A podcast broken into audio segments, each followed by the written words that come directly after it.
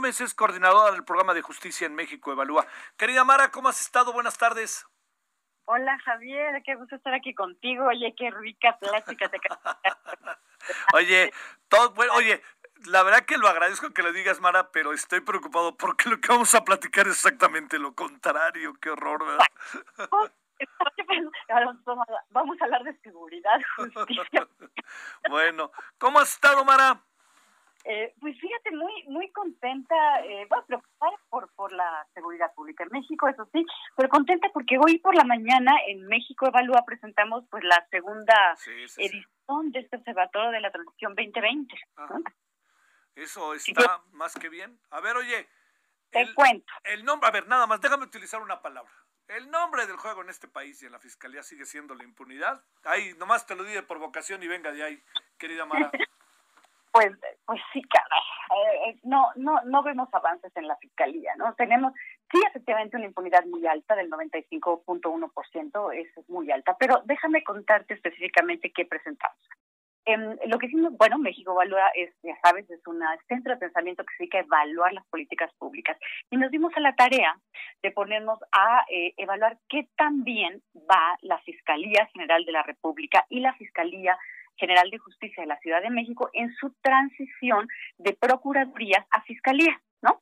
Ya sabes que se, cambió la, constitución desde el 2014 para, para establecer esta necesaria cambio, que no es un cambio solo de, nombre, sino implica un cambio mayor en la lógica de operación de la institución, y entonces estamos evaluando. Y fíjate, lo que, lo que encontramos, pues, eh, del lado de la Fiscalía General, Javier, pues vemos que, se no van bien, sea, eso es una, eh, lo que vemos es que la Fiscalía General de la República, pues, eh, digamos, eh, ha utilizado eh, su, su cargo, pues, o interpretado su autonomía como una carta abierta para operar sin transparencia, de manera aislada, para darle la espalda a otras instituciones, ¿no? y, hay, muchos ejemplos. ¿no? Vemos pobres resultados de la Fiscalía General eh, que se deben sobre todo a las deficiencias y emisiones en su diseño institucional, más asociados a la vieja eh, Procuraduría, ¿no? esa institución oscura este, que nos recuerda a los judiciales y a la que no queremos regresar. Y, fíjate, quizá lo que más, más, más nos preocupa es esta iniciativa de parte del actual eh, procurador eh, de crear una nueva ley orgánica de la fiscalía que prácticamente implica un retroceso. A ver, para concluir este primer comentario, te lo doy en números. este es el segundo año que evaluamos a la fiscalía. El primer año evaluamos su eh, avance en la transición en 11.9%. Avanzó 11.9 el primer perdón, en 18.9. Y este año 2020 bajaron a 11.9. O sea, no, no solo no mejoró, sino que se echó para atrás. Uy, uy, uy, eso yo creo que es muy preocupante, muy preocupante. sin embargo, pues vemos un poco mejor las cosas, bastante mejor de hecho, en la Fiscalía de la Ciudad de México, ¿no? Esta fiscalía, eh, fíjate que a diferencia de la general, sí llevó a cabo un proceso muy amplio de planeación de la transición, ¿no? O sea, eh, hizo, pues, eh, digamos, un grupo de, expertos donde estuvo ahí, pues seguro las, las conoces, está, estuvo Ana Laura Magaloni, estuvo Edgar Cortés, Patricia González, Laida Negrete. Sí, cómo no. un plan de transición muy bien elaborado, muy profundo, con objetivos claros, con este, acciones, con metas, con objetivos, ¿no? Con un cronograma que permite darle seguimiento, ¿no? Y eh, con indicadores. Entonces ahí vemos, pues, eh, en general evaluamos un montón de cosas, pero su grado de avance, fíjate, en el primer año en que evaluamos esta, a esta fiscalía y el primer año realmente de que es fiscalía, de un 35.2%, eh, ¿no? que contrasta enormemente con el 11.9 de la general. ¿Cómo lo ves? A ver, oye, como, como uno se plantea y piensa estas cosas mucho, este, eh, ¿qué, qué, qué tanta capacidad de maniobra puede tener en este momento la, eh, la Fiscalía para romper con ese pasado que tanto atosiga? La general, te refieres, ¿verdad? Exactamente, sí. vean, yo, yo no digo de ninguna manera que sea fácil, ¿no? Eh, em, transformar una institución eh, de manera profunda, de manera este, radical, pues no es fácil. Eso, eso hay que, hay que partir de esa base. Pero tampoco es imposible. ¿no? Eh, sí, este, probablemente haya restricciones presupuestales en general, sin duda alguna, pero eso no obsta para que no pueda yo alinear mi presupuesto, el que yo tenga, hacia la transición a la que me obliga la ley, porque tampoco es, no, es, no, es, no es que sea una cuestión voluntaria, que te obliga la Constitución y la ley orgánica actualmente vigente. Entonces, no están atados de manos, Javier, o sea, sí podrían avanzar como ha avanzado eh, la Fiscalía de la Ciudad de México, y entiendo que, pero evaluamos adelante, que quisiéramos ver resultados, ¿no? Oye, a ver, eh, eh, acá en el caso de la capital, ¿qué alcanzas a apreciar? Porque también hay algo, ha habido muchas críticas, eh, digamos, de nuevo también con esta palabra que nos rodea, nos rodea una y otra vez, Mara, que es el tema de la impunidad. Así es.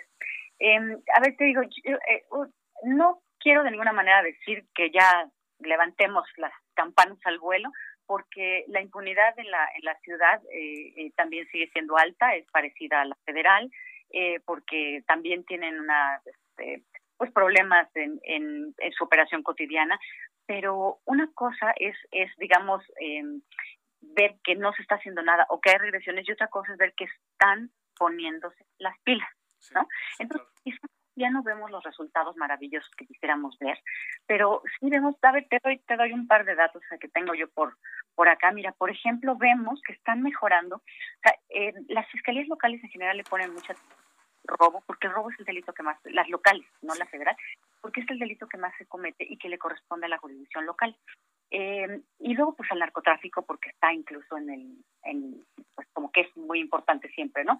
históricamente para el país. Y sin embargo, vemos que la Fiscalía de la Ciudad de México bajó un poquito en su, en el porcentaje global que le dedica a estos dos delitos, a, a, este, a robo y también a, a narcotráfico, que en realidad narcotráfico es narcomenudeo, ¿no? Normalmente es a los, a los consumidores menores.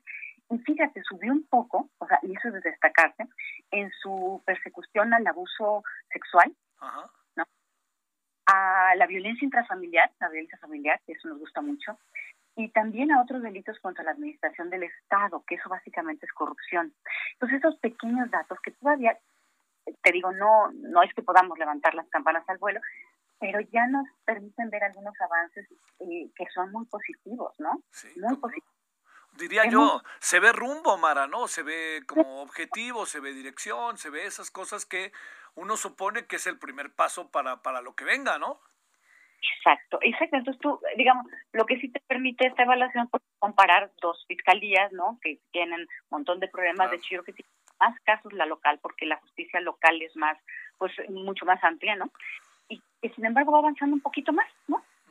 Sí, sí, sí. Además, el tema eh, acaba siendo al final cómo estas muy anquilosadas estructuras pues no pueden sacudirse sus remanentes. Ahí, ahí está en buena parte el asunto. ¿Nos sirve de algo más allá de los dos años más, mi querida Mara?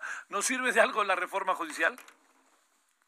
Eh, pues no ayuda mucho, pero no está directa, directa, directamente relacionada con, este, con la fiscalía en el sentido de que la reforma Ah, digamos que la reforma de justicia está más enfocada en, en, el gobierno de los jueces, ¿no?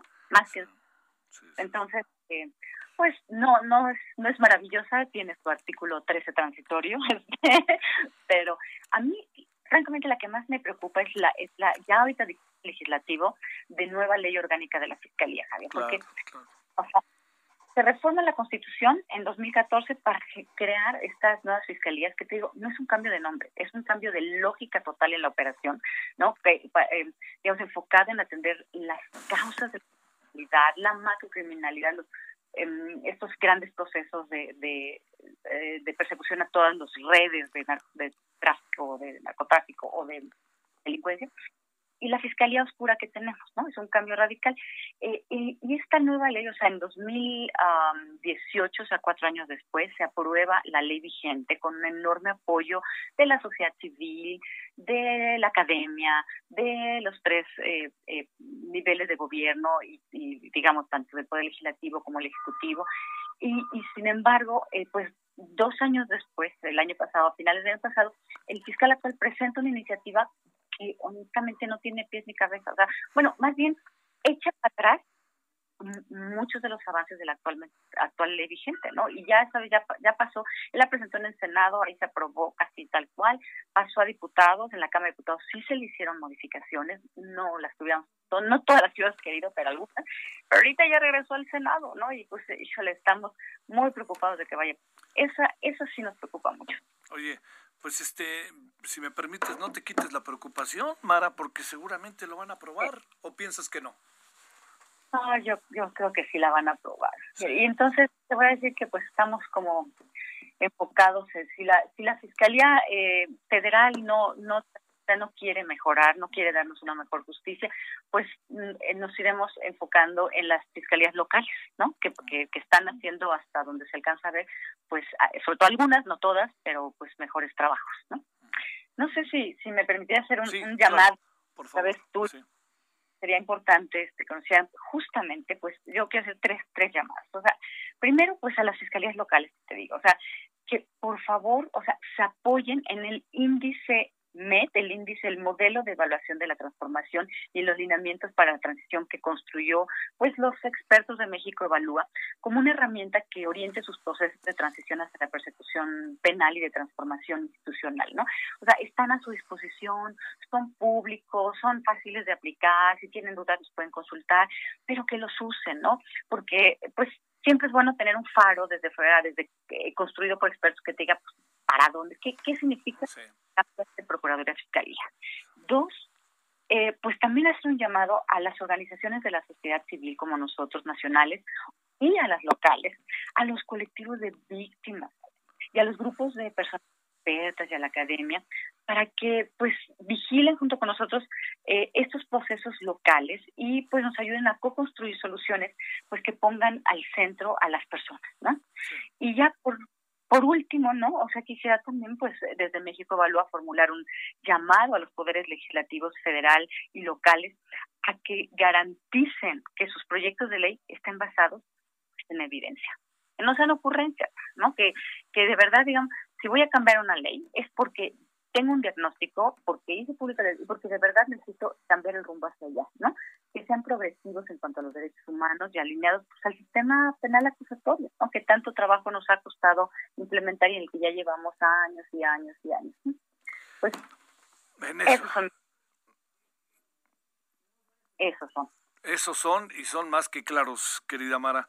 Pues bueno, sigamos conversando, no dejemos el asunto, sobre todo cuando no vaya a ser que empecemos con el tema otra vez de la discusión y sobre todo si, ya sabes que luego tenemos parlamentos abiertos que acaban siendo en verdad parlamentos cerrados, ¿no? Hacen como, hacen como que los abren, pero bien que están cerrados, ¿no? Sí, pero eso, eso hay que no nos desincentive, ¿no? Es importante que... Claro. No, tú desde tu trinchera como, como un gran comunicador que me gusta mucho escucharte, déjame que te lo diga. Muchas gracias desde sociedad civil eh, y la ciudadanía que nos escucha, eh, no bajemos la guardia, la autoridad tiene que darnos respuesta y todos tenemos derecho a una mayor seguridad y a una mejor justicia. Te mando un abrazo, Mara, y muchas gracias. Gracias a ti, un abrazo y una... Gracias.